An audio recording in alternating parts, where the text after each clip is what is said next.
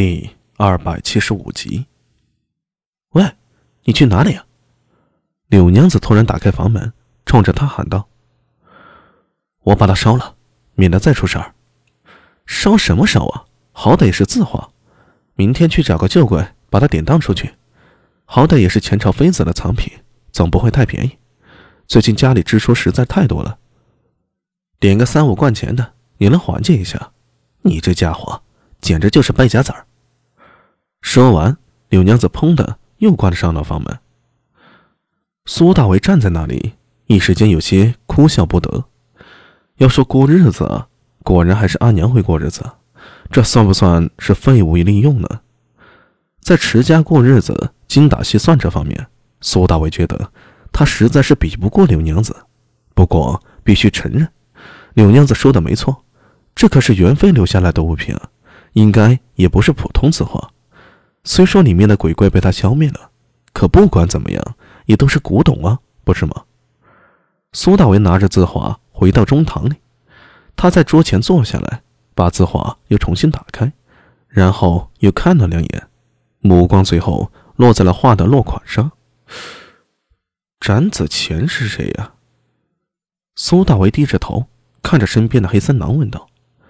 黑三郎翻了个白眼，汪的叫了一声：“妈的智障啊！本王爷怎么知道谁是詹子虔啊？”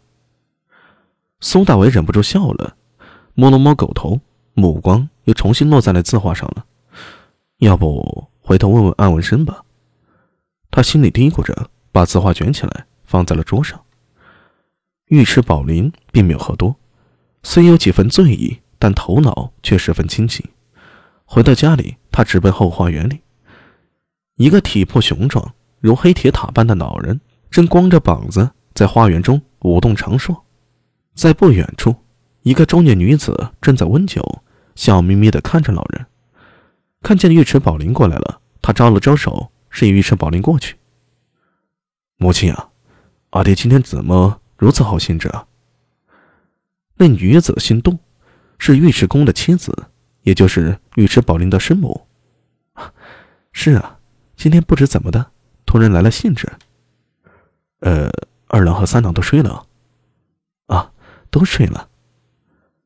尉迟恭膝下共有三个儿子，尉迟宝林是长子，次子尉迟宝齐，幼子尉迟桓。其中尉迟桓年方十岁，而尉迟宝齐也不过刚过十五。嗯，吃酒了？哦，吃了一点。那好，正好可以陪你阿爹再吃几杯。啊，好啊。母子二人正说着话呢。那边尉迟恭也停止了武说，喘着粗气走了过来，有家将上前把那杆大树接住，然后递了毛巾给他。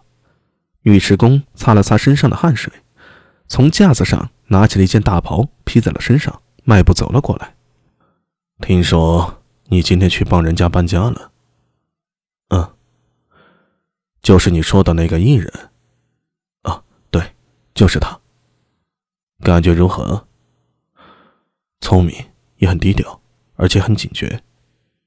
能做朋友吗？能。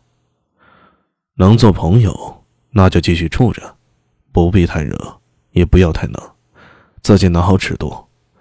他和苏家那头狮子不一样，你要注意细分寸，还有要防着陈家老鬼别露出马脚。那个糟老头子坏得很，要是被他知道，肯定会贴过去的。阿爹放心。孩儿明白。尉迟宝林说着话，给尉迟恭倒了一杯酒。阿爹，大娘是哪里人啊？尉迟恭有一个前妻，是他贫贱时的结发妻子，大业九年就已经过世了，享年只有二十五岁。之后，尉迟恭才娶了如今的杜夫人。杜夫人蹙眉道：“大娘，怎么突然问起这件事儿？”他倒也不是不满。事实上也没必要不满，尉迟恭的前妻没有留下子嗣，而且早已过世。他堂堂鄂国夫人，又何必去吃一个死人的醋呢？只是他担心尉迟恭会难过，因为时至今日，尉迟恭还会经常念起前妻。尉迟恭疑惑地看了尉迟宝林，犹豫了一下，说道：“呃，京兆是平人，怎么了？视频有几个苏家？只有一个吧。尉迟恭说道。不过苏家也算不得什么望族。你大娘那一支，属于庶出一支，一直都得不到重视。我当初娶你大娘的时候，她族中还许多不满，只是你大娘态度坚决，后来干脆和苏家断了关系，也没了来往。我归唐之后，苏家倒是曾找上门来过，但你大娘生前对我说，视频苏家，除他堂哥那一支之外。没有什么交集，只是他堂哥那一支早年就离开视频，我也记不清楚搬去哪里了。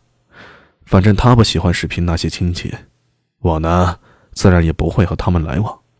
啊，大郎，你怎么突然问起这个？尉迟宝林轻声道：“苏大为祖籍视频。”啥？